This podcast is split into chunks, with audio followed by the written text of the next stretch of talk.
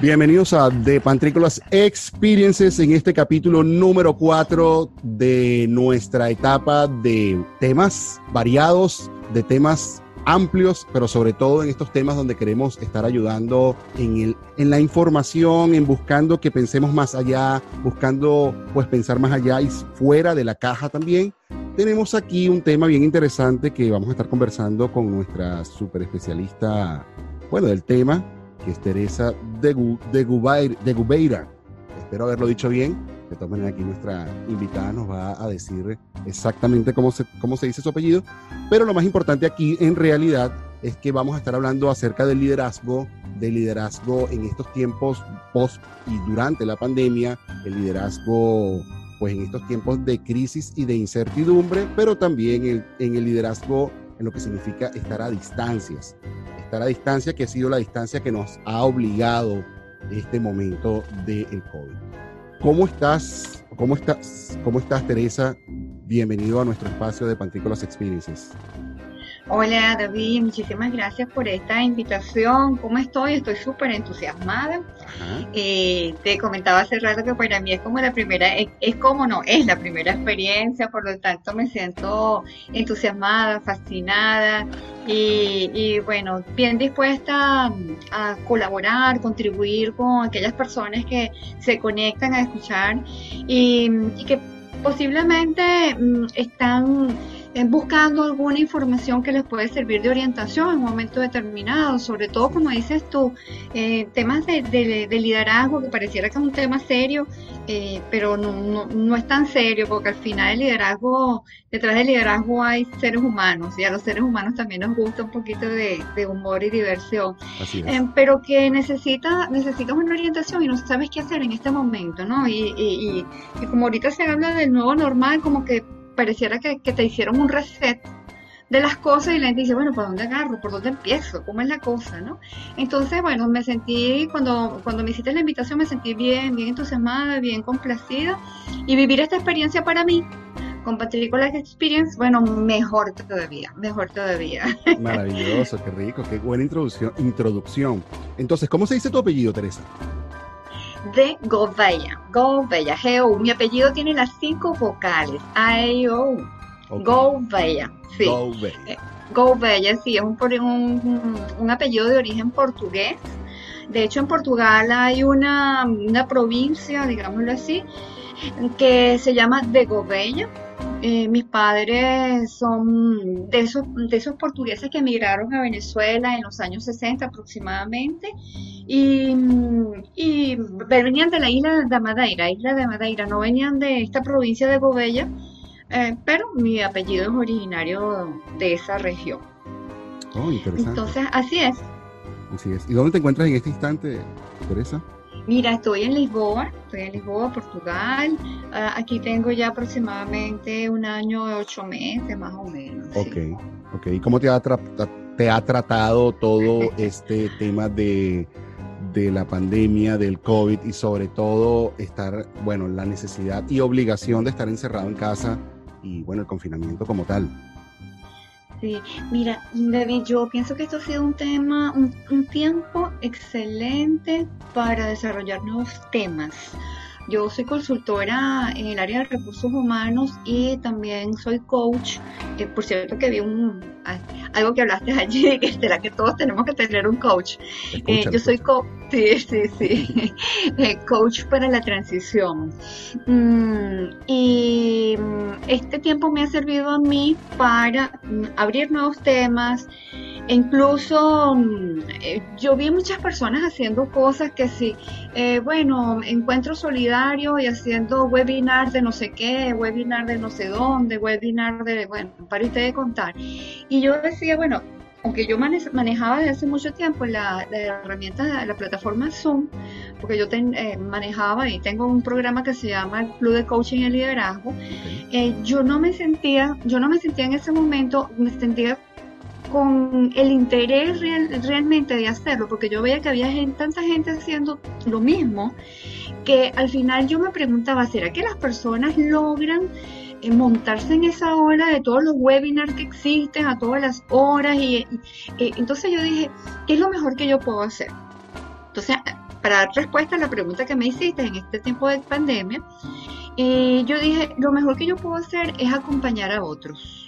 ¿De qué manera lo puedo hacer? Entonces identifiqué quiénes habían sido mis clientes que durante algún tiempo me ayudaron a mí en mucha de, bueno, en mi gestión, en mi trabajo, y que mm, de repente, pues saber cómo les estaba yendo a, ellos y ofrecí entonces un acompañamiento gratuito, tres, tres acompañamientos gratuitos, porque yo dije, bueno, esta es mi manera de servir.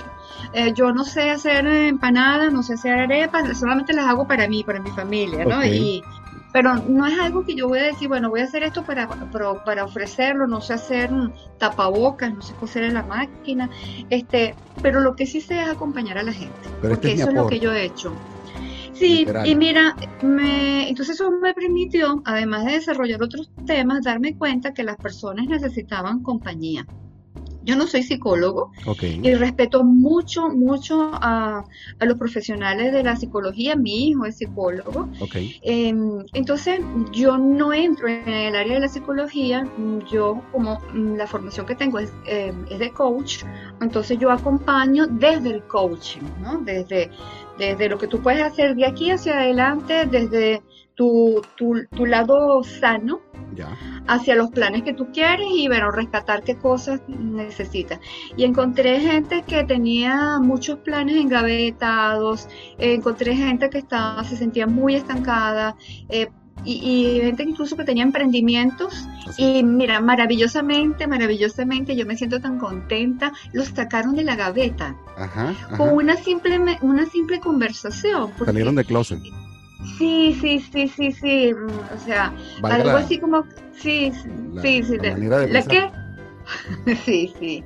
Entonces, mm, eh, y como también hubo gente en este acompañamiento que yo me di cuenta que necesitaba un acompañamiento mucho más profundo, mucho más profesional y desde el respeto, sí le sugerí que em, además del acompañamiento que yo le estaba haciendo, porque además eran tres, no eran muchos, Em, que buscar apoyo psicológico, porque me di cuenta que lo necesitaba. Entonces, e, eso es un poco lo que yo he estado haciendo en este tiempo, David.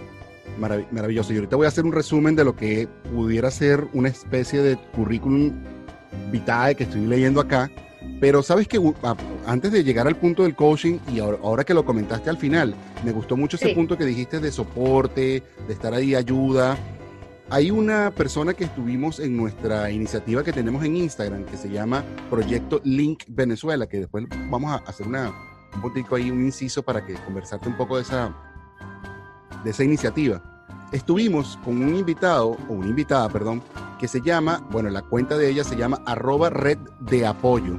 Y ella es una psiquiatra médico venezolana que está en Texas y inició entre su emprendimiento básicamente es una red de apoyo donde ella está dando apoyo, ah, bueno, en, muchas maneras, ¿no?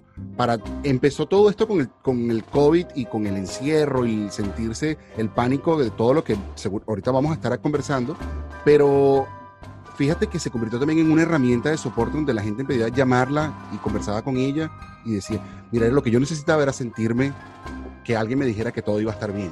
O sea, no importa si mi esposo me lo dice, mi mamá me lo dice, pero que tú me lo digas, ya eso me hace sentirme más tranquilo. Te cuento. Sí, ah, qué excelente. Te cuento entonces, a manera de resumen de tu currículum de vida, vamos a llamarlo así. sí, es de vida. De vida, ¿no? Es de vida.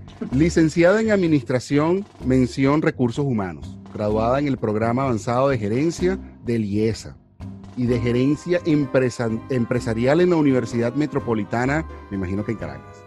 Caracas, pues Valencia, te cuento. Ok, ok, pero es graduada de la Universidad Metropolitana. Sí, sí, sí, sí, Metropolitana, sí. Coach ejecutivo y de equipos por International Coaching Community, en las siglas ICC. directivo de la Asociación de Ejecutivos del Estado Carabobo y de la red social profesional Miradas de Liderazgo. Una, cuenta con una amplia experiencia en procesos de desarrollo organizacional, de talento de equipos de alto desempeño. Es miembro del Comité de Recursos Humanos de la Cámara Venezolana Americana de Comercio e Industria, Benecham, y fundadora y expresidente y directora para Portugal de la Sociedad Venezolana de Coaching. ¿Algo más que podamos sumarle a todo ese... Bueno, mira, yo, yo diría que soy un, sí, soy un ser humano que acompaña, que acompaña personas. Eso es lo que yo te, me gusta más eso. Soy un ser humano que acompaña personas y ese acompañamiento es más em, personas que, que, quieran enrumbarse más hacia el área profesional. Ah, casada, tengo dos hijos, eh, tengo ese, ese grupo familiar, los tuyos, los míos, y todavía no, no, tuvimos los nuestros y, no los vamos a tener, los nuestros serán nuestros nietos, ¿no? Así es, así es. Entonces, eh, eso es un poco quién es Teresa de Gobella, una apasionada por el área organizacional, apasionada por las personas. Eh, yo recuerdo, y te si me permites una anécdota, Adelante.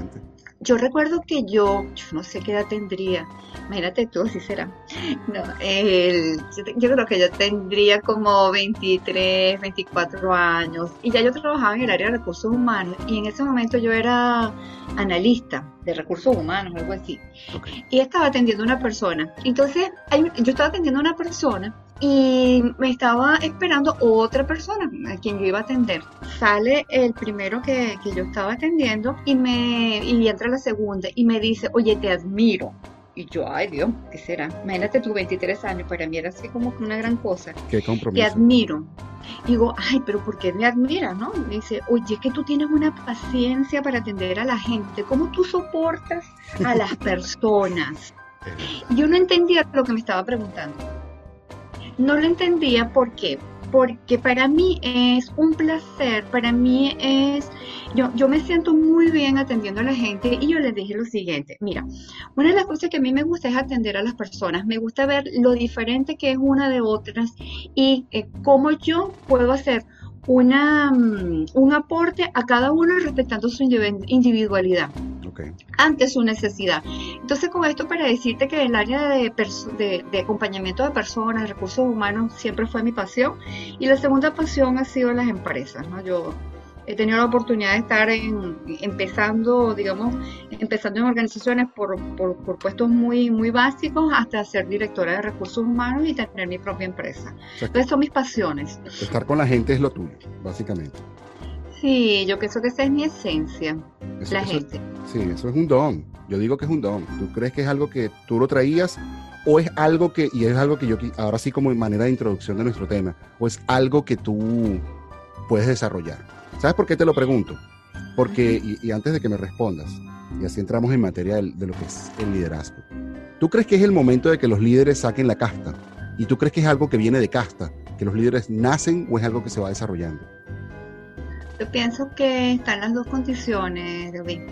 Ah, hay personas que de manera natural nosotros tenemos habilidades. Todos, todos traemos en nuestra cestica todos tenemos habilidades. Unos tienen habilidades numéricas, otros tienen habilidades para la, parte verbal, otros tienen habilidades para crear cosas. Entonces todos tenemos en nuestra cestica, eh, eh, eh, pues tenemos algunas habilidades. Entonces sí, nosotros podemos tener características y traerlas ya con nosotros, características de liderazgo.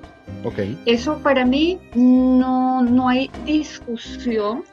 Eh, no solamente, bueno, ser madre de, dos bebés, eh, bueno, ya no son bebés, ya son hombres y mujeres, ¿no?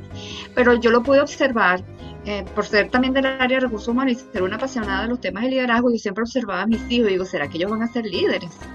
¿Será hmm. que? Porque yo quisiera que fueran líderes, ¿no? entonces yo los observaba. Pero tú te das cuenta cuando un niño sin mayor preparación empieza a organizar grupos, empieza a convencer el otro, empieza, bueno, se, se, se, lanza, se lanza y dice, bueno, aquí yo quiero esto. Entonces tú dices, bueno, este niño tiene unas habilidades diferentes a los otros. Mm, entonces, si ese, eh, eh, yo digo, una cosa que yo digo, el talento se educa. Si tú tienes un talento, tú tienes que educarlo. Entonces ahí viene la segunda parte. El líder eh, se forma, sí, se forma. Se le forma, se le saca punta. Sí. Sí, claro que sí. Entonces, tú puedes traer ese talento, la, la, el talento o la habilidad de hablar con otros, el talento o la habilidad de organizar, convencer, y, estar enfocado a, lograr objetivos. Tú puedes traerlo como, como un, como un talento natural, pero eso tú tienes que educar. Ahora vamos a suponer que tú no naciste con ese talento o ese don de, de, de, influir en otras personas, pero a ti te gusta o piensas que te gustaría desarrollarte, tú empiezas a educarte y empiezas a desarrollar competencia, lo que nosotros llamamos competencias, que es la habilidad para hacer algo. Así es. Entonces, mira, me, surge la siguiente pregunta de manera que lo dejamos lo más claro posible. ¿Qué es un líder? ¿Qué, cómo defines tú un líder y qué defines tú? ¿Cuál es la diferencia entre ser un líder y ser un mentor o un coach? Y ahí centramos en las dos materias, ¿no? Sí. Mira, un líder es una persona que tiene la capacidad de influir sobre otros. Eh, entonces, esa influencia puede estar dada por varios aspectos. Uno, porque tiene el don natural de transmitir su carisma a otras personas y sus seguidores se sienten impactados por ello. Pero un líder también puede generar impacto o una persona puede ser líder a través del conocimiento. Entonces, sus seguidores, porque todo líder tiene que tener seguidores, un líder sin seguidores no es líder no, no, o sea, es un nombre ahí que tú tienes en el papel. O sea, cuando tú em, dices que tienes capacidad de liderazgo, pero no tienes ningún seguidor, tú no eres ningún líder. Sí, exactamente. O tus capacidades, bueno, se ponen en tela de juicio, ¿no? Claro, porque ¿quién dice que tú eres líder? Ah, si yo soy un líder. Ajá, ok. ¿Dónde está la gente que te acompaña o la gente que de alguna manera te sigue? O sea, ¿dónde está? ¿Quiénes son? ¿Qué hacen? Exacto. Sí, aquellas personas sobre las cuales tú tienes alguna influencia. Entonces, hay influencia porque tú tienes un carisma, hay influencia porque tú tienes un conocimiento, hay influencia por poder y hay personas que siguen a los líderes que em, pues transmiten fuerza, poder, más que conocimiento. Teresa, y la gente necesita un líder, o sea, la gente de verdad, nosotros como personas necesitamos ser liderados. Es una necesidad de cada humano como sociedad. Sí, yo, si me hubiese hecho esa pregunta hace 20 años, yo te hubiese dicho que sí. No, que no.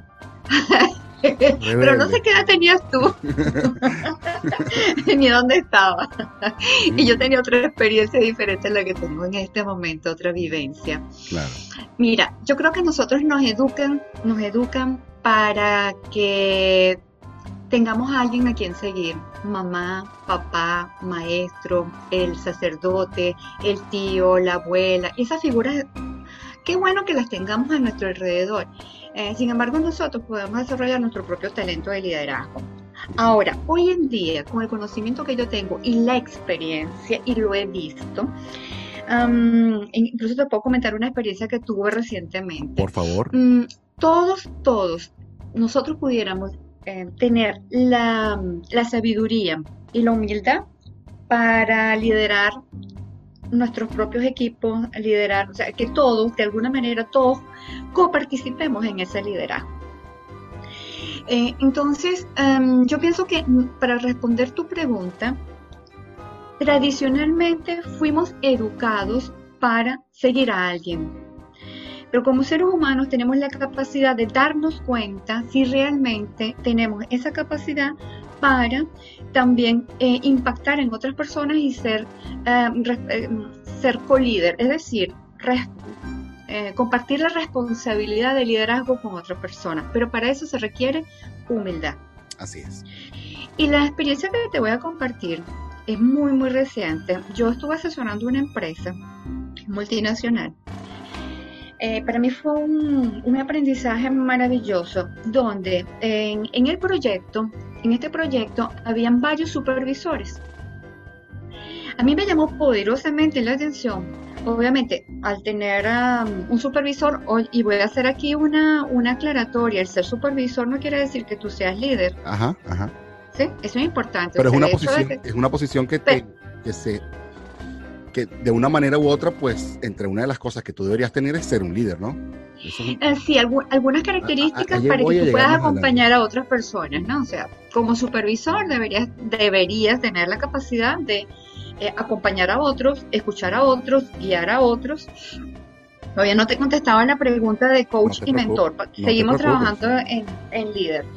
Entonces, volviendo a este caso, sí, indudablemente habían, habían varios supervisores en el proyecto y estos supervisores a su vez tenían personas asignadas. Estos supervisores hablaban el idioma común era el inglés. Sin embargo, cada uno era de países diferentes. Mm, vi que había una persona que era eh, de Croacia, la otra persona era de Rumania, la otra persona era de Portugal, la otra persona era de Alemania. Entonces, eran supervisores, lo que tenían en común era el, idioma inglés porque era la manera como se tenían que comunicar. Eso entonces es un elemento importante dentro del liderazgo, cómo te comunicas. Así es. No es, la, no es cuál, cuál, es el canal y cómo te estás comunicando. Ok, y estas personas a su vez tenían varios, varias personas a quienes supervisaban. Y aquí te digo lo que me llamó poderosamente la atención es que mm, cualquier, una, cualquier uno de estos supervisores podía reunirse con el eh, colaborador del otro supervisor para darle indicaciones e incluso darle feedback. Darle feedback y establecer planes de acción. Cuando yo lo vi, yo dije, pero este, ¿cómo es que esto puede funcionar? Y empecé a analizarlo.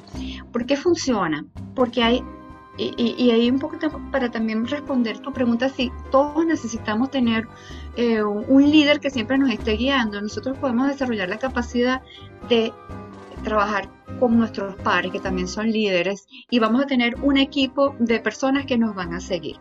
Entonces, para eso, ¿qué necesitas? Eh, trabajar tu humildad. Tienes que, eh, por supuesto, estar preparado para asumir el reto. la preparación tiene que ver, de mi punto de vista, con el conocimiento, em, porque vas a acompañar a otras, a otras personas a hacer algo. Y, y, lo otro es saber jugar en equipo, entender que, y, eso es una característica del liderazgo, o sea, no siempre la, mm, los galardones van a ser para ti, o sea, los galardones son para el equipo, los galardones son para tus mm, colegas, entonces ahí tú ves cómo un equipo puede ser liderado por un grupo de personas. Claro, es importante saber que si el equipo pierde, perdimos todos, ¿no? si, si el equipo gana fue por el esfuerzo, el esfuerzo total y el esfuerzo, el, el esfuerzo grupal de cada uno de los miembros. Un reloj, un reloj no se mueve si, si uno de los engranajes no camina, ¿no? Y eso también forma parte, y es algo muy importante que el líder debe conocer. Fíjate que algo que me llama la atención es que estamos en, las situaciones actuales, que son una situación de incertidumbre, una situación donde todos estamos, digamos, en las mismas condiciones. ¿Por qué lo digo? Porque por más experiencia que tú tengas en la vida en determinados campos o, más experiencia o menos experiencia que tú tengas en la vida, en este momento durante el COVID, todos somos unos ignorantes, todos sabemos, todos sabemos que no sabemos nada y todos estamos como en la misma condición. Entonces siento que este es el momento donde los grandes líderes tienen que tomar, empezar a dar el ejemplo de ser la organización, y marcar una diferencia entre postergar una crisis o, bueno, sufrir los daños irreparables que van a ser si te quedaste callado o no hiciste nada. De hecho, de hecho, me parece que son estos momentos turbulentos donde suele aumentar la distancia, mira, mira este término que voy a nombrar, entre los ganadores y los perdedores. ¿Por qué lo digo? Porque definitivamente eh, se convierte todo entre ganar o vas a perder. Y no pasa nada con que perdieras, porque si, si pierdes y aprendes, como tú estabas hablando de la humildad, pues puedes sacar algo provechoso de eso y más adelante pues te puedes sacudir y, allí. Pero si nunca aprendes, entonces probablemente vas a cometer el error. Lo que decía era que estamos en una época de cambios tan turbulentos y, de tan rápidos y tan impredecibles, eh, donde, en este momento se requiere de una valentía diferente, donde que la cabeza que está en una de, de los que tienen, pues están en situación o en posición de liderazgo, y con esto quiero llamar, mira, supervisores, presidente, jefe, gerente, pero también papá, mamá de la casa, al que le toca ser responsable de la casa, al hermano mayor, al amigo que, tiene, por ejemplo, los pies en la tierra. ¿Por qué? Porque estamos en una situación, como te estaba comentando antes, donde todos estamos en las mismas condiciones de minusvalía y donde que haya alguien que te aterrice y te ponga los pies en la tierra y dice, ya va, estabas paranoico, no, no tenías ni siquiera COVID, todo fue psicológico porque yo siempre les pregunto a los muchachos en, nuestros otros espacios, les digo, y a ti no te lo pregunté, pero aprovecho para preguntarte, ¿cuántas veces te ha dado COVID psicológico? mucha. Ella perdió la cuenta de la cantidad de Teragrip que he comprado, ¿no? De, de tanto una cuestión así. Entonces me lo tomo, dejo de tomarlo, hago gárgaras. Entonces, eh, sí, sí, sí, sí, sí, sí. De hecho, un día estuve tirada en la cama jurando que tenía COVID. Y me voy a morir y todo lo demás. No, y todo el mundo alarmado. O sea, mamá, ¿cómo sigues? Mi esposo, ay, mamá, ¿cómo sigues? O sea, todo el mundo alarmado porque yo misma me lo creí, pero al día siguiente no tenía nada. Y es el valor de un líder, ¿sabes? Un líder que aterriza y diga, ya va. Si tienes COVID, Teresa, esto es lo que hay que hacer. Y si no tienes COVID, entonces hay que dejar de... pues, Pero no podemos vivir en la incertidumbre de que si estamos con COVID o sin COVID y, y- y nos volvemos locos. Hay que tomar Sí. acciones, ¿no? Y tú sabes que yo, yo, si me permite compartir una, una No, anécdota de lo que yo viví ahorita em, en tiempos de COVID, es, es algo muy personal. Em, mi mamá falleció en plena pandemia, ¿no? Ah, mi mamá falleció el día 6 de abril. Eh, en Portugal y en muchos países eh, se decretó el, eh, el estado de emergencia, así fue como se llamó acá, el día 12 de marzo. Em, yo, mi mamá ya estaba hospitalizada y em, pues yo a, partir, yo, yo a partir de esa fecha yo no logré ver más a mi mamá porque las visitas en el hospital fueron, eh, se prohibieron. Eh, mi mamá no tenía explicación de por qué su familia no la iba a visitar. Eh, mamá de 84 años, eh, portuguesa, pero que tuvo que emigrar hace dos años, eh, donde ella no hablaba tanto el portugués como más bien el portuñol. Entonces la gente, en la- las personas en, la- en el hospital le decían que no la entiendo. Entonces te podrás imaginar mi nivel de angustia. Como pude, eh, logré darle, enviarle un celular para que ella más o menos me atendiera, pero no me querían aceptar el celular. Yo viví un momento de mucha, mucha, mucha angustia y mucho dolor de que mi mamá estuviera sola. Am, logramos escribirle una nota diciéndole, explicando a mi mamá qué era lo que estaba ocurriendo porque ella no sabía que había ninguna pandemia. Ella simplemente lo que sabía que ella estaba enferma, estaba hospitalizada y que su familia dejó de verla.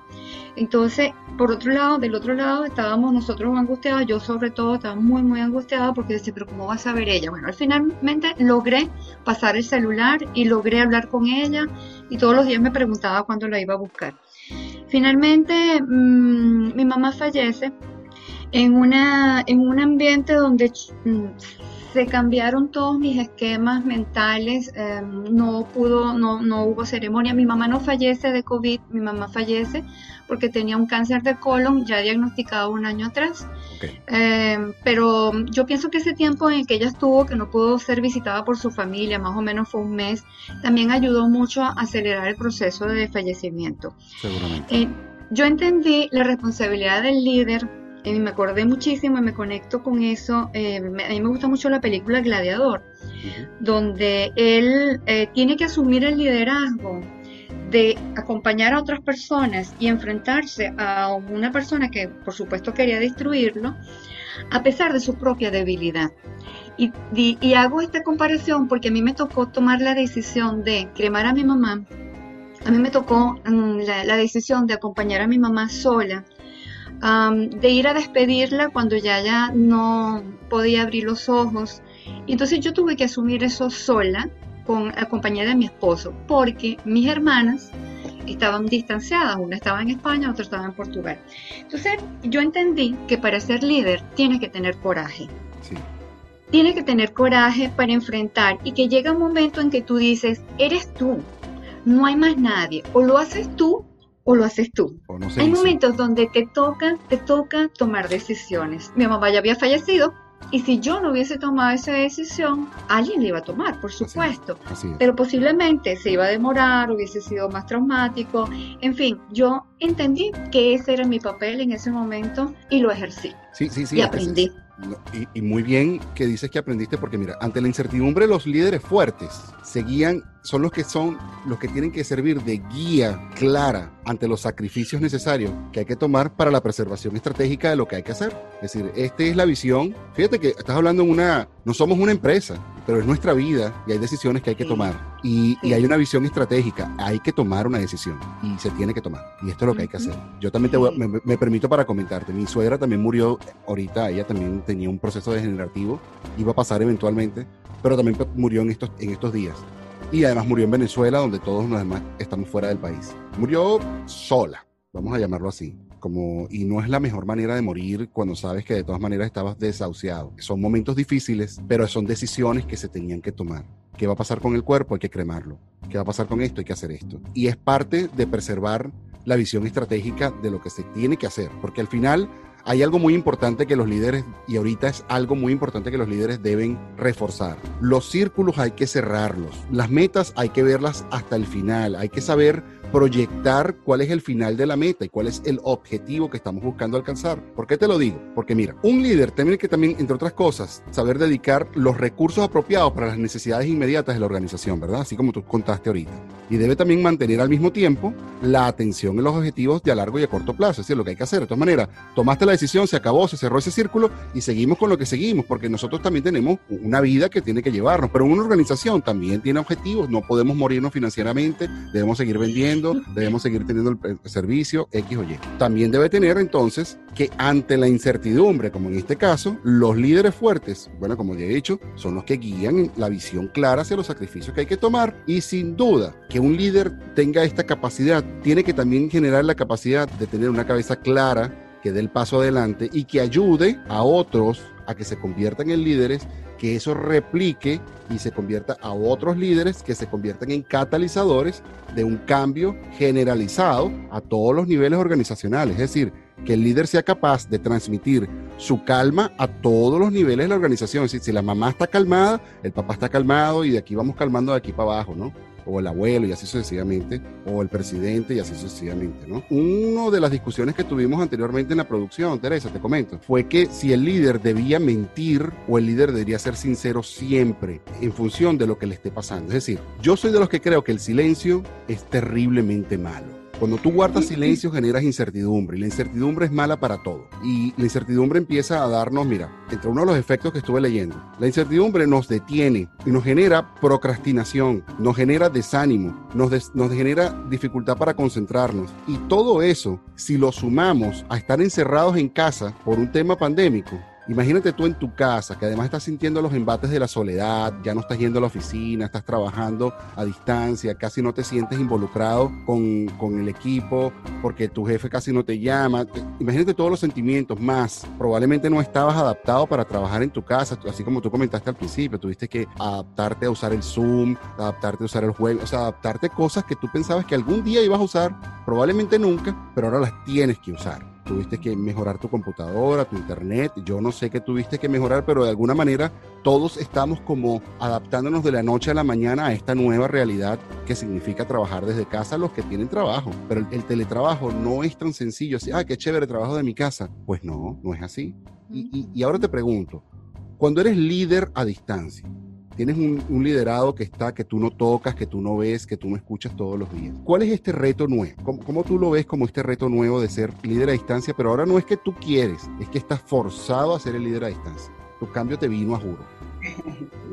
Mira, yo, yo aquí hablo un poquito de ese liderazgo ambidiestro, ¿no? Que es eh, el, el, líder ambidiestro es aquel que es capaz de manejar las paradojas. O sea, es decir, una paradoja es, tienes dos afirmaciones y las dos son ciertas. Es decir, hay COVID, eh, hay limitación, pero también tenemos que salir a trabajar. Entonces, ¿qué hace ese líder ambidiestro? ¿no? O sea, ese tiene que, ese tiene que manejar en estas dos afirmaciones que ambas son ciertas, ¿no? Entonces, yo pienso que esto desafía muchísimo a ese, a ese líder hoy en día que tiene que aprender a manejar la ambigüedad. Es decir, las cosas no son ni blancas ni negras, o sea, aquí hay como uno dice un in-between, ¿no? o sea, eh, eh, hay, una gama de grises. Hay una pero al final, una zona gris, exacto. Sí, pero al final tú tienes que dar resultados, ¿no? Yo he visto en este tiempo de pandemia eh, equipos trabajando, personas trabajando a distancia, empresas, mm, eh, muchas empresas distribuyeron todos sus equipos y mm, los mandaron para las casas, para que las personas pudieran trabajar, la gente de, tecnología de información implementó las redes, eh, nuevos, nuevos aplicativos, hicieron las pruebas. Entonces, este líder también está trabajando de su casa, porque no es, no es verdad que, que, que el líder no está metido en el, en el paquete, es que el líder también está en su casa en pijama, en dirigiendo o, o, conectándose o viendo las métricas. Con su bata de trabajo. tal cual, o sea, esto es que esto no es mi colaborador, es que aquí todo no, a todos no, no, nos pasó. Ahora, este líder tiene que tener el foco, foco, foco, foco. Eso es bien importante. O sea, ¿cuál es mi foco? ¿A quién yo estoy acompañando? Entender que hay unos parámetros, por supuesto. Yo he visto gente que está trabajando a, distancia y esto me preocupa un poquito, pero bueno, forma parte de las cosas que, que se pueden mejorar. Hay personas que están trabajando a distancia y dicen, la empresa me puso aquí el computador. ¿Yo qué es lo que hago durante todo el día? Yo me conecto a tal hora, me voy para mi almuerzo, me regreso de mi almuerzo y al final del día me desconecto. Y digo, ¿qué haces en todo el día? No, eso es todo. O sea, como que pretenden que trabajan. Sí, sí, eso me parece terrible, terrible, terrible. O sea que yo, fíjate que yo siempre he sido crítico del el micromanaging. El micromanaging, me imagino que entiendes que es esa del jefe que está encima tuyo para que tú trabajes. Yo, yo soy enemigo de eso porque yo no necesito un jefe que esté encima mío para que yo trabaje. Yo sí siento como un sentido de pertenencia. Yo mi negocio, aunque yo soy un empleado, yo siento que mi negocio es mi negocio y me lo sufro y me duele. Pero, y hay muchos jefes que tienen esa, o muchos líderes que tienen esa visión de que ellos quieren ver a la gente ahí trabajando de 8 a 5 y los quieren escuchar y los quieren ver y quieren ver que estén tecleando. Y, hay unos que teclean el como más duro para que escuchen que están escribiendo. Sí, sí, sí, están escribiendo. Y digo yo, no, no deberíamos estar empezando a pasar a una etapa de irnos a trabajar por objetivos cumplidos y más allá de horas trabajadas. Sí, uno son los objetivos, el tema de las métricas, pero también hay algo que yo quiero rescatar, David, es que nos, el líder tiene que buscar eh, desarrollar la habilidad de trabajar en distancia y de enamorar a su gente, de engancharlo. Mira, formas de enganchar. Por eso que digo que el líder tiene que ser ambidiestro, desarrollar esa capacidad. O sea, con la derecha yo tiemplo. O sea, yo con la derecha, eh, si es que yo soy derecho, ¿no? o sea, yo voy a apretar, ¿verdad? Pero con la izquierda yo voy a aflojar. Y si nos vamos para, para nuestra, eh, los hemisferios cerebrales, el hemisferio cerebral izquierdo es el que te va a decir, eh, esto lo tengo que hacer, esto lo tengo que cumplir de esta hora a esta hora. O sea, es como que más rígido. Pero entonces el derecho, el hemisferio cerebral derecho es el más creativo, es el más innovador. ¿Qué le digo yo a esos líderes? Busca la manera de enamorar a tu, a tu gente, a tu equipo. Ok, está bien los objetivos, eso te lo va a decir tu, tu hemisferio cerebral izquierdo, pero sácale su cajita de Pandora, así como la que yo tengo acá que te mostraba hace rato. Mira, en estos días me pasó que yo, la forma, porque yo dije, bueno, pero ¿cómo yo empiezo la reunión? Más allá de que, muchachos, esto es lo que tenemos que hacer, ta, ta, ta. ¿sabes qué hice? Busqué un video que había visto un video de una, un tráiler, perdón, un tráiler de una película que vi, que por cierto se llama Concussion, la recomiendo. Eh, no sé si es válido hacer, eh, estas, recomendaciones, pero me parece que es útil. La película se llama Concussion, eh, fue lanzada en diciembre del año pasado, protagonizada por tremendo actor Will Smith. Está de moda. Sí, entonces, sí, sí. Entonces yo empecé la reunión le envié el tráiler de la película. Y eso me permitió generar una conversación. Y esa conversación aterricé en lo que yo quería. Lo que teníamos que para hoy, que tal no sé qué, ta, ta, ta, ta, ta, ta, cómo va. ¿Qué te quiero decir con esto? Que el líder tiene que, en sobre todo en esta época de pandemia, donde tú no puedes tener el control absoluto de lo que está haciendo tu gente, más allá de los objetivos, porque tú debes tener unas métricas, tú dices, bueno, nosotros hoy deberíamos facturar o deberíamos llevar a tantos clientes o deberíamos deberíamos recibir tantas llamadas o deberíamos hacer, ah, no sé, tantas visitas o por lo menos cerrar los negocios. Además de esas métricas que tú tienes que manejarlo como líder porque tienes la responsabilidad del negocio, tienes que meterte por el componente humano y el componente emocional, porque estamos hablando de personas. Porque la máquina tú le pones, eh, tú le empecé a las 8, me paré a las 12, empecé a las 1 y me fui a las 5. Pero las personas en ese in están haciendo cosas. Entonces tú tienes que buscar la manera de enamorar, de enganchar. Y el líder tiene que desarrollar la habilidad de la empatía y la creatividad. Sobre todo en esta época de pandemia, donde tienes a la gente trabajando a distancia. Tenemos que entonces también fortalecer la habilidad de negociar versus confrontar, confrontar versus negociar y estar en esa situación constantemente, ¿no? Pero también me, imagino que hay que desarrollar, me, imagino que también hay que desarrollar mucho la empatía, ¿no? Porque al margen de todas las recomendaciones que diste, las, las herramientas tecnológicas que tenga, incluso los consejos de seguridad de teletrabajo, todo lo que sea, lo cierto es que como jefe, el enlace ahora es doble. Debes mantener el negocio desde casa, como tú estabas hablando. Ahora el jefe también está desde casa con su bata y, y sus pantuflas de trabajo. Y también debe conseguir que el equipo siga adelante y que siga animado y que siga al pie del cañón y que también reme en la misma dirección todos a la misma vez, que, es muy importante también, ¿no? Por eso es que yo hablo de ese líder, líder ambidiestro que tiene que manejar la paradoja. O sea, tienes dos afirmaciones y aquí no, y, y, no digamos dos, aquí tenemos hasta cinco, seis, seis afirmaciones y todas son ciertas. Entonces, ¿cómo haces tú para gerenciar todo eso? Entonces tú tienes que manejar la paradoja y, ser hasta, hasta cierto punto flexible, pero con foco en el objetivo. Claro, claro. Esa es otra característica del líder. Del buen líder. Tiene que ser, tiene que ser flexible. Y entre otras de las características del buen líder, yo tengo bueno, mi criterio es que está el de transmitir la motivación que a él le da su propio negocio, su propio, mm. su propio business, su propio objetivo como tal. También es necesario que él traslade la pasión del proyecto, que los objetivos y el propósito de la organización que a él le apasionan, al otro le vibre de la misma, con la misma decibeles, vamos a llamarlo así. Si tu equipo se apasiona, así como dices tú, que lo enamore, tendrá la energía necesaria para superar cualquier barrera, todas las que mencionamos, la distancia, lo que sea, si todos estamos apasionados en lo que estamos haciendo, seguramente vamos a, irle a confrontar más adelante. Mira, te comento mi, mi anécdota muy importante respecto a esto. Este equipo de, de Pantricolas Experiences está conformado por aproximadamente cinco personas. Está mi, este servidor, eh, tenemos gente en producción, gente que también está en la edición, pero mi equipo está literalmente a distancia. No es algo que si yo por el COVID, es tenemos dos, tres personas en Venezuela, una persona en Colombia, una persona en Panamá. Y yo estoy en Estados Unidos. Liderar de esta manera ha sido todo un embate de diferentes condimentos, vamos a llamarlo así. ¿Por qué? Porque no solamente está la distancia, sino que está la, cómo se siente anímicamente cada uno de ellos y en la condición en la que están. Y como esto es un proyecto que está de lado a nuestros trabajos que nos generan dinero, transmitir la emoción de las posibilidades de lo que esto significa ha sido todo un reto. Es decir, muchachos, se puede hacer esto, pero bueno, ¿pero por qué? Bueno, porque se puede, vamos a cumplir nuestro sueño. O sea, porque, porque cumplir nuestro sueño pues tiene que ser lo más importante al final del día, ¿no? Eso, esa es mi visión. Esa es mi visión. Eh, vivir y trabajar, pues algún día se va a acabar pero cumplir los sueños, pues tenemos una vida nada más para hacerlo. Mantener esa motivación a distancia no solamente está en, la distancia como tal, porque una llamada a lo mejor, o constantes llamadas a lo mejor resuelve el problema, pero trasladar la, la, emoción, la pasión, las posibilidades, el alcance del proyecto, es un reto también para un líder. pero si yo lo siento así, siéntelo tú también así. Que ¿Por qué tú no lo sientes como yo lo siento? Y, me imagino que los líderes y los coaches deportivos es uno de los grandes retos. O sea, no solamente cómo te enseño a jugar, cómo te pongo para que juegues en la posición que quiero que juegues, sino que además te motives a que vamos, que este es el proyecto, este es el objetivo, como, como les decía a los amigos, a los, mis compañeros de producción. Cuando un equipo llega a una semifinal, el proceso de empatía va a ser, muchachos, si ganamos este juego, vamos a la final. Pero ahora ya que estás en la final, muchachos, si ganamos este juego, nadie se acuerda del segundo lugar, todo el mundo se acuerda del que ganó. O sea, son diferentes las los, motivaciones que tú vas a utilizar. Y ahora me rescato lo que te pregunté al principio.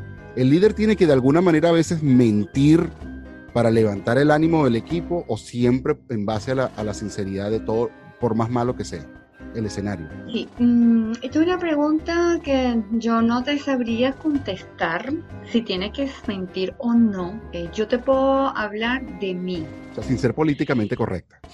Sí, yo, yo, yo pienso que uno debe seguir siempre sus principios. Pienso que eso es uh, vital. Y una de las cosas que yo he aprendido en la vida y en mi vida profesional es uh, a ser honesta, a decir las cosas como yo las estoy viendo eso no quiere decir que como yo las digo, que es como yo las veo, los demás o los otros líderes, o los jefes, o la empresa, o la gente tiene que em, compartir lo que yo estoy diciendo. Pero una de las cosas que yo he aprendido en la vida es a ser honesta, porque la primera honestidad es conmigo misma. Por eso te digo que contestarte esa pregunta, yo creo que eso va a depender mucho de los principios de cada líder. Yo quiero ser recordada por ser una persona creíble. Yo quiero ser recordada por ser una persona sobre la, la cual las personas pueden confiar. Eso es lo que yo yo quiero de mí. Yo quiero ser recordada durante 20, 30, 40 años y la gente diga, yo con esta persona aprendí porque cada vez que yo la necesité me dijo lo que era, lo que yo necesitaba o me habló claro. Entonces, yo sí pienso que eh, todo líder debe trabajar en función a su sistema de creencias y valores. Y el, mío es ese. El fin no justifica los medios. Eh, a mí me, a mí no me gusta esa expresión. No, a mí tampoco, pero, A mí no me gusta esa expresión y yo pienso que uno tiene que ser honesto con consigo mismo, porque la primera honestidad, antes de ser con los demás, es contigo mismo. Y eso tiene que ver con la congruencia. Así es, así es. Tú no puedes empujar a nadie que te motive siendo una mentira. si vas a perder, vamos a hablar en términos de deporte si no tienes ningún tipo de oportunidad contra el otro equipo, pues lo más importante es que diga, mira, no tenemos ningún tipo de oportunidad contra el otro equipo. Pero a lo mejor si sacamos un montón, un montón, un montón y le ponemos muchísimas ganas, a lo mejor ganamos. Y eso es mucho más fácil que decirle, mira, sí vamos a ganar y lo podemos hacer y pienso yo, ¿no? Sí, o, darse cuenta, por ejemplo, ahí metiendo un poquito el tema del coaching es, eh, a ver, tenemos esta situación que puede ser de ventaja y tenemos esta situación que puede ser de desventaja. ¿Cómo convertimos, cómo convertimos esto que tenemos en una, en una ventaja superior? Claro, una oportunidad. Y empieza, sí, en una oportunidad para, para crecer, para desarrollar, para marcar más arriba. Entonces, este, invitas, invitas de una vez a, ok, voy a ver más allá, pero no deja de ver el panorama. Imagínate tú las empresas en este momento de crisis tomando decisiones con mentiras. Claro, no, es que... Es que Sobre todo te estoy hablando de, tu negocio, o sea, yo no estoy hablando de mentiras globales, o sea, no me voy a meter en ese, en ese, no me voy a meter por allí, porque, hay una mentiroso gran no, sencillamente... O sea, si tú creaste esta situación, no la creaste, o sea, no me voy a meter por allí porque yo sé que son de rodando por ahí, pero tienes un negocio, tú tienes una actividad profesional, tú tienes una vida, tú tienes que tomar decisiones basadas en, que, en lo que tú tienes y en lo que tú quieres que ocurra en los próximos meses o en los próximos años. Este, pero tú tienes que hacer un análisis. Yo siempre le digo, y por eso vamos a hablar del contexto organizacional. Tienes que hacer tu análisis DOFA, que es debilidades, oportunidades, amenazas y, o FODA. Sí, la FODA también, pero también puedes hacer tu análisis PESTE, que el, el, PESTE eh, te incluye las políticas y la parte environment, o sea, la parte ambiental, por ejemplo, o sea, este negocio yo, yo lo estoy desarrollando dónde, bajo qué políticas, bajo qué normas, ¿sí? Entonces, en, en lo personal también tienes que hacer tu análisis, David. Posiblemente nosotros no estamos muy acostumbrados en el plano personal a hacer análisis DOFA, PESTEL, pero también es necesario. Pero tú qué vas a colocar allí, puras mentiras. No, tú tienes que hablar la verdad, tú tienes que ver cuál es la realidad. Ahora, que tú no lo estás viendo es otra cosa. Eso es otra cosa. Ah, Claro, claro, claro, porque también es la óptica de cada quien, ¿no? Y, hasta dónde llega el alcance, hasta dónde llega la, miopía del otro, ¿no? También. Las percepciones. Sí, correcto. Mira, se dicen que, que los verdaderos valores, y esto es algo muy personal, son la fortaleza mental, la perseverancia y el enfoque inquebrantable de abordar los desafíos. Me parece que esos son los verdaderos valores que uno debería y que un líder debería fortalecer, y te lo voy a volver a decir, mira, la fortaleza mental, la perseverancia y el enfoque inquebrantable para abordar los desafíos. Esto significa que debemos ver las tareas hasta su finalización, manteniendo los más altos, altos estándares de rendimiento y siempre, lo que yo siempre digo, mostrando calma y optimismo, calma y optimismo. El optimismo es una llave, el optimismo es una llave que abre cualquier cosa. E, eso cambió mi vida el día que yo entendí que mientras tú vayas a un sitio, tú, tú vas a, tránsito, vamos a hacer una diligencia horrorosa, vas a ir al, tránsito, vas a ir al seguro social y tú vas con optimismo o vas con la idea de que te van a tratar mal como tratan a todo el mundo y créeme que cambian mucho las cosas. O sea, el optimismo, a lo mejor ellos no van a tratarte diferente, pero tú lo vas a percibir diferente y a lo mejor el tiempo te pasa diferente o realmente eh, alineas todo en función de que va a pasar diferente. Pero el optimismo es una llave que abre las posibilidades a, a triunfos y que se pueda ir hacia adelante y a marchar hacia adelante. Mira, ya para ir cerrando esto, Teresa, lo cual ha sido una conversación súper frutificante y, y constructiva, que me la he disfrutado muchísimo y no quisiera pararla tan rápido, pero no vamos a parar todavía. Hay dos preguntas por ahí que quedaron. No, y las vamos a responder. Las vas a responder, las vas a responder. Que tiene que ver con el mentor y el coach. Sí, las vas a responder ahorita. Pero te quería dar ocho claves que me gustaron para lo que es la, motivación a distancia. Mira, y tú me vas a conversar acerca de ellas. Vale. Número uno, el fortalecimiento de la cultura de confianza. Este es un buen momento donde hay que fortalecer la cultura de confianza, donde ya no puedes dejar que, si vas a contratar a alguien, no puedes estar persiguiéndolo a cada ratito, si no, no lo tengas confía en que él va a hacer su trabajo y, si no lo hace, pues entonces necesitas una persona que sea capaz de autogestionarse y que sea capaz de, de, trabajar, ¿no? Número dos, que los objetivos estén claros. Es el mejor momento ahorita que estamos separados, que hay pandemia, que hay angustia, que los objetivos estén bien claros. Hacia dónde vamos, esta es la manera que vamos a ir y este es lo que nosotros esperamos de ti, ¿no? Y, y de la organización.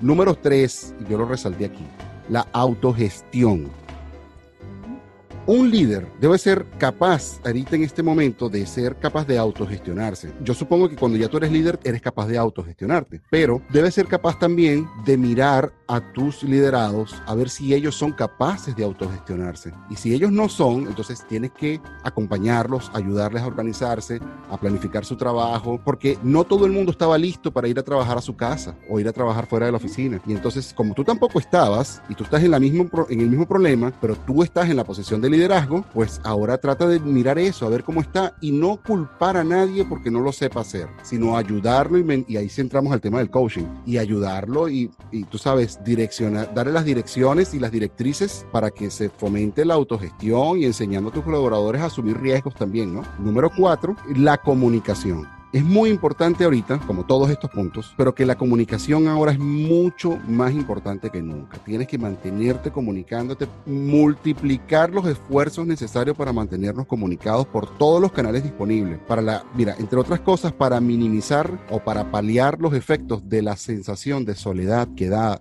el estar trabajando desde la casa, porque eso es algo que no lo tocamos, que no lo tocamos, pero la soledad probablemente es lo que está haciendo que nos deprimamos más y estar que nos deprimamos más baja nuestro sistema inmunológico y estamos mucho más propensos a que tengamos una enfermedad como el COVID. O, cualquier otra. O cualquier otra. Autogestión emocional, número 5. Las emociones se contagian. Cuidado con las emociones de unos y otros que los que pertenecen a tu equipo. Mira, el confinamiento provoca miedo, provoca confusión, provoca rabia, angustia, tristeza, entre otras cosas. Y se convierte, mira, en un polvorín que en cualquier momento estalla. Y eso, eso se transmite, eso se pega, otros lo sienten.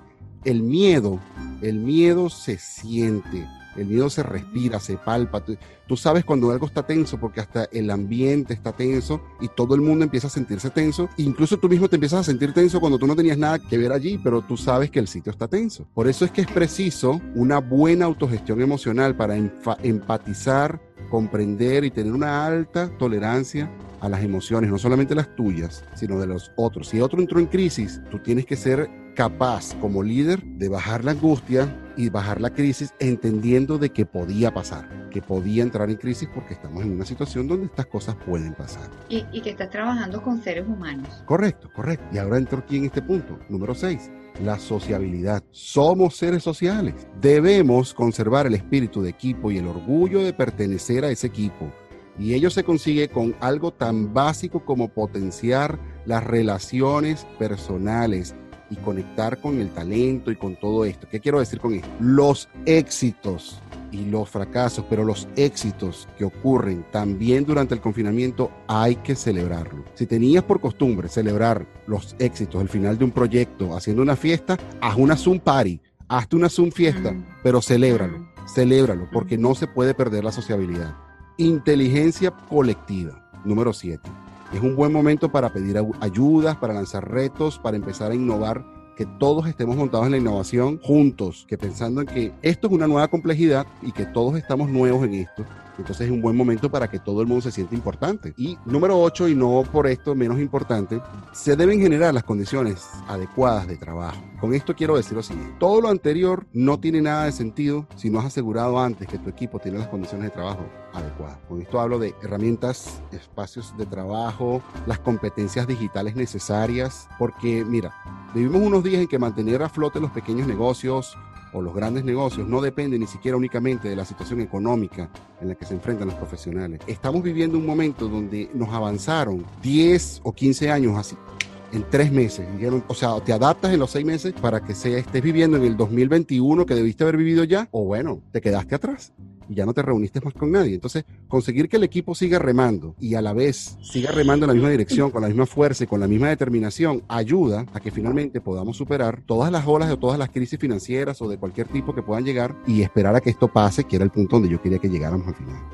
Y, junto cuando me, me, me respondas la pregunta que está pendiente, que eran dos preguntas que estaban pendientes, o es una sola, pero en una, cuéntame el reto ahora cuando volvamos a la nueva realidad, porque ahora sí estamos en casa, pero algún día vamos a volver y también va a ser ahora un tercer reto, no un segundo reto, ahora el volver. El volver es entender, entender que las cosas no van a ser como antes, eh, porque nada es como antes. Eso es una ilusión. Cuando nosotros decimos es que antes, es que antes, es que antes no, antes ya pasó. Ya se fue. Y sí, entonces yo, la invitación sería, sería no, es entender que hay una nueva realidad y que no tiene nada que ver con la tecnología como tal, sino tiene una nueva realidad, un aprendizaje que acabamos de tener, donde aprendimos que tenemos que cuidarnos más que como lo hacíamos anteriormente, que hay posibilidades de comunicarnos más que como lo hacíamos anteriormente, que podemos superar dificultades desconocidas, de cosas que no sabíamos que nos podían eh, ocurrir. Entonces, eh, lo primero es entender que nada va a ser como antes. O sea, eso eso, yo creo que eso es vital, David, o sea, entender que nada va a ser como antes y que te toca reconstruir muchas cosas, ¿no? Y que no podemos eh, vivir en eso de que los tiempos pasados fueron mejores, los tiempos pasados fueron los tiempos pasados. Sí, sí, sí, sí, sí, exactamente. Entonces ahí eh, tener apertura mm, yo trabajo mucho el cambio, el manejo del cambio, tener apertura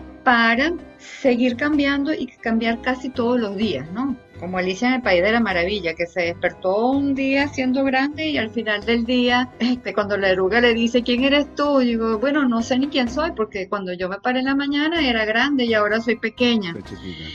Entonces, entender, y, ella le decía a la oruga, la oruga le decía, bueno, yo no entiendo lo que tú me dices, ¿quién eres tú para decir eso? Y ella decía, bueno, yo es que yo ni siquiera sé quién soy, pero usted lo va a saber cuando se convierte en mariposa, porque eso le va a pasar.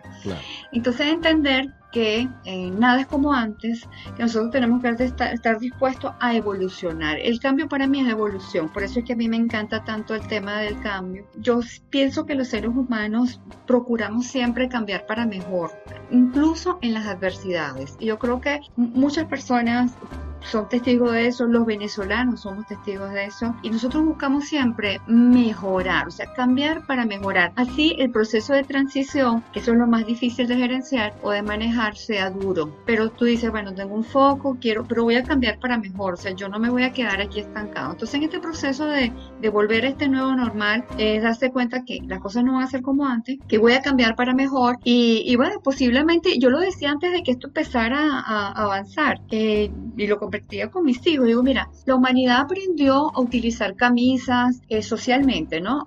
aprendimos a utilizar camisas, a utilizar gorras, a utilizar lentes, a utilizar pantalones, medias, guantes. A lo mejor nos va a tocar empezar a convivir con los tapabocas. De hecho, hoy vi una tienda, una tienda en un video de una tienda donde mm, decía todo para el COVID. Entonces, no solamente vende las máscaras, son máscaras con gorras, máscaras con lentes, pero bien bonitas, o sea, colores, o sea, una cuestión que tú dices, bueno, aquí hay alguien, exactamente, aquí hay alguien que vio la oportunidad y está haciendo de eso un negocio. ¿Y quién le va a decir que está equivocado? ¿O quién va a decir que es malo lo que está haciendo? No, no, al contrario, está supliendo una necesidad. Está, mira, está eh, supliendo una necesidad. Él está resolviendo el problema a alguien, que eso es lo que hacen los emprendedores. Entonces, entender que esta dinámica nos va a llevar a eso y eh, prepararnos para ese reencuentro, porque yo creo que hay muchas personas que están deseando ese reencuentro en la oficina, deseando ese reencuentro en la familia. Eh, yo también he trabajado durante algún tiempo lo que es felicidad en el trabajo y he hecho mediciones. Una de las cosas, uno de los indicadores más altos que hace que las personas se sientan bien con su trabajo, no solamente tiene que ver con el líder, tener metas claras, sino que además de eso tengas un buen ambiente de trabajo que incluya a tus compañeros. Entonces, si me ibas a decir algo. No, no, no, que claro, que no, que el ambiente laboral es lo como, digamos, mira, tú, tú, a ti te puede gustar mucho tu trabajo, pero si tu ambiente laboral es pésimo, al rato te vas a ir. Eh, sí, y el ambiente laboral no es nada más de que tú tengas un computador y una silla donde sentarte, sino es que logres conversar con tu y a veces no te llevas tan bien. Eso forma parte de la dinámica, ¿sabes? Así es. No, mira, ¿sabes qué, Teresa? Así es. Es así, es así. Pero a propósito también de ese volver, hay otros que no quieren volver, que tienen terror de volverse a juntar con la gente. Sí, sí, yo, lo veo en la calle incluso.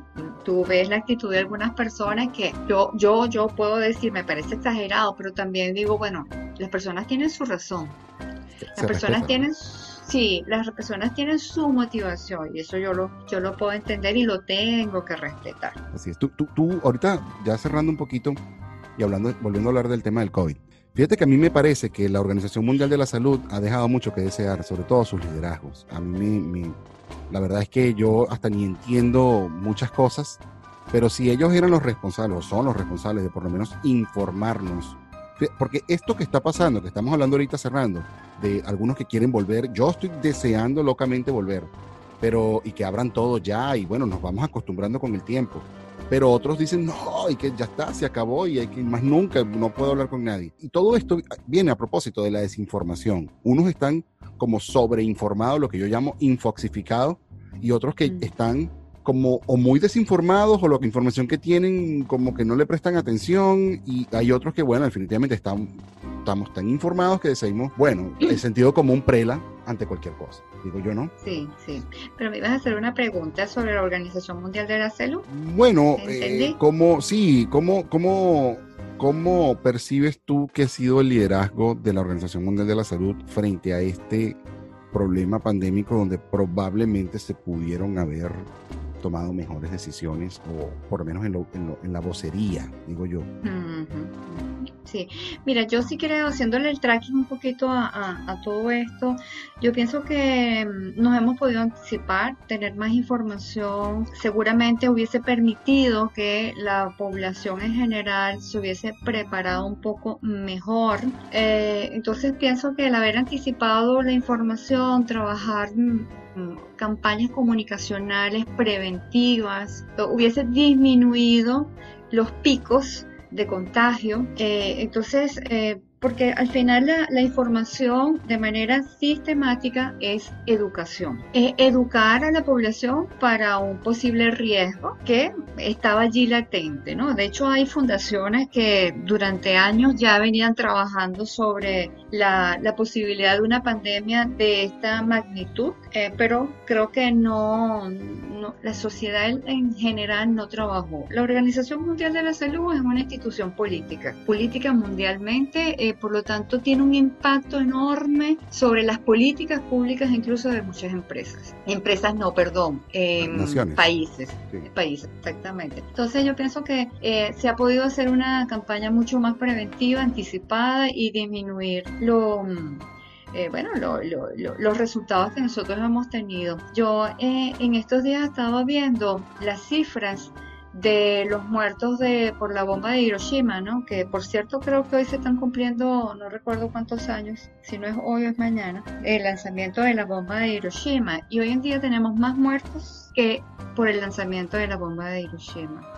Eh, la primera posiblemente no había posibilidades de anticipación, porque tema de guerra, pero la segunda, que es el COVID, sí había posibilidad de anticipación. Es decir, esos números han podido ser infinitamente menores. Ha sido como una, buena campaña comunicación. Sí, ha sido como una, como una consecuencia de irresponsabilidad tras otra irresponsabilidad tras otra, desde mi punto de vista. Desde mi punto de vista, humildemente. Sí, posiblemente allí hay algunos aspectos políticos que no, no y forman parte de ese volviendo al tema del líder, pero ya más un tema de liderazgo político, eh, posiblemente hay algunos temas allí que no son tan abiertos a la mayoría, a la mayor parte de la población. Así es, así es. Teresa, último cosita que me gustaría que nos regalara, si tienes alguna reflexión o comentario, digamos, de crecimiento y así lo llevamos hacia una especie de consejo que nos puedas dar hacia los líderes que estamos enfrentando los desafíos del, liderazgo remoto, valga la, redundancia del, término liderazgo. Bueno, gracias por permitirme hacer este, este cierre, David. Eh, y a manera de, conclusión, vamos a hablar del tema organizacional. Y, y, el tema organizacional no está separado de las personas, porque las organizaciones son personas. Las, organizaciones están hechas con personas. Yo pienso que aquí hay que, tomar, hay que trabajar mucho la resistencia, o sea, mi capacidad de resistir, empezar a trabajar nuevas competencias. Esas son las nuevas competencias que, en las que tiene que trabajar el líder, comportamiento colaborativo, dejar de ser tan egoísta y tener la humildad para aceptar el pensamiento del otro y, colaborar, ¿no? Tener una visión más a corto plazo, pero también una visión a largo plazo. Eh, entender que las decisiones pueden ser tomadas de forma conjunta y no por ello yo voy a dejar de ser menos líder. Por el contrario, eso puede ayudar a potenciar mi liderazgo cuando yo permito que otras personas también participen en, la, en las ideas para la toma de decisión. Trabajar mucho mi adaptabilidad y mi alineación para el cambio, o sea, ser mucho más adaptable, saber que las cosas no son ni blancos ni, ni negros, sino que puede haber una escala de grises. Estar dispuesto a trabajar un ambiente mucho más dinámico y saber que la hostilidad puede estar allí. O sea, la hostilidad puede estar presente. Trabajar mucho, me gustó mucho lo que hablaste de la inteligencia emocional, o sea, yo le diría que es una inteligencia emocional social, es ser empático. Eh, el líder más que nunca tiene que trabajar la empatía, su propia empatía consigo mismo y con el otro. Sí, y, estar dispuesto a, a desarrollar conversaciones difíciles, un poco lo que tú me preguntabas si debe decir la verdad o no, este ser asertivo. El líder tiene que trabajar en su asertividad y tener la capacidad de desarrollar conversaciones difíciles. Todo eso resume el que esto nos va a ayudar a ser cada vez más resistentes que es lo que nos, nos toca enfrentar en esta nueva realidad. Así es, así es. Fíjate que el pilar fundamental del liderazgo remoto, que es donde quería aterrizar aquí la idea final, debe ser la confianza entre el líder y el liderado o sus colaboradores. Los trabajadores o los colaboradores deben estar en una situación de teletrabajo, como seguramente estamos, y deben ser capaces de valorar la autonomía, la independencia y asumir la evaluación por resultados que esto conlleva. Eso quiere decir que no es conectarte, prender la computadora y ya, sino que es conectarte y trabajar. O sea, yo, yo, yo sí soy lo que digo que hay que trabajar. Eh, y, el, y el trabajo hay que respetarlo. Con mística. El liderazgo remoto debe ser más negociador que dictador debe estar enfocado en facilitar la conciliación de la esfera personal y la esfera profesional. A entender que estamos obligados aquí que de pronto viene mi hijo y, me pregunta algo porque yo estoy en su casa también. y ahí estamos en algo que es una realidad y hay que tener presente que estamos en tiempos difíciles y que el teletrabajo está también el colaborador, pero el líder también está en una acción de teletrabajo y que tengamos alineados nuestros objetivos, que tengamos todas estas energías puestas donde tienen que estar, como hablamos ahorita en el podcast, pues va a hacer que tu sitio de trabajo sea un espacio laboral pues mucho más llevadero, que tus acciones sean mucho más llevaderas, pero sobre todo que al final lo que queremos llegar es que los objetivos se cumplan y que los ciclos se cierren. Quiero darle las gracias a todos los que nos escucharon, gracias a Teresa por esta maravillosa clase magistral que nos dio hoy, además que nos, me llevó a, pensar muchas cosas acerca y reflexionar muchas cosas acerca de los retos que nos vienen a, los que creemos que somos líderes y que un líder me llamó mucho la atención y eso, el líder no es el que crea, sino el que tiene a quien liderar y, me encanta eso. Teresa, muchas gracias por acompañarnos. Eh, espero que te podamos, te podamos tener en una otra oportunidad también. Gracias a, ti, David, me estrené contigo en, este podcast. Me encantó, me apasionó, súper entusiasmada, me siento bien. Mm, bueno, me siento honrada. Para mí es un privilegio, además, haberlo hecho acá contigo. Es súper, súper agradecida. Te deseo mucho, mucho éxito em, en, esta época, pues, de innovación. Que yo sé que esto es algo que ya tiene rato andando, pero no todos, no todos estamos familiarizados y saber que podemos llegar cada vez a más y más y más y más personas, eso a mí me parece maravilloso. Yo te quiero cerrar con una, digamos, con una frase que yo siempre repito y tiene que ver con el trabajo. Estamos hablando de liderazgo, pero tiene que ver con mi visión del trabajo y es, es lo siguiente, el trabajo el trabajo forma parte de tu vida, así que haz de tu vida tu mejor trabajo. Oh, qué maravilla, eso sí estuvo lindo. Muchas gracias por ese cierre y ahora sí, ya no nos queda más ya que despedirnos y gracias a todos los que nos atendieron. Sabemos que nos pueden encontrar en todas las redes sociales como arroba pantricolás, estamos en Facebook, estamos en Instagram, estamos en Twitter, también nos pueden seguir en YouTube por Pantrovisión y bueno, nada más que invitarlos a que nos escuchen aquí en todas las redes de podcast, llámese Spotify, llámese Apple Podcast, llámese Google Cast, llámese Radio Digital, donde también vamos a poder encontrarnos como The Pantrícolas Experiences Podcast. Gracias por haber acompañado a todos nosotros en esta experiencia de haber hablado de liderazgo. Cuídense, pásenla bien, cariño, fraternidad. Si te preguntas cuánto cariño y cuánta fraternidad, mucho cariño, mucha fraternidad desde aquí, desde el equipo de Pantrícolas. Gracias a todos.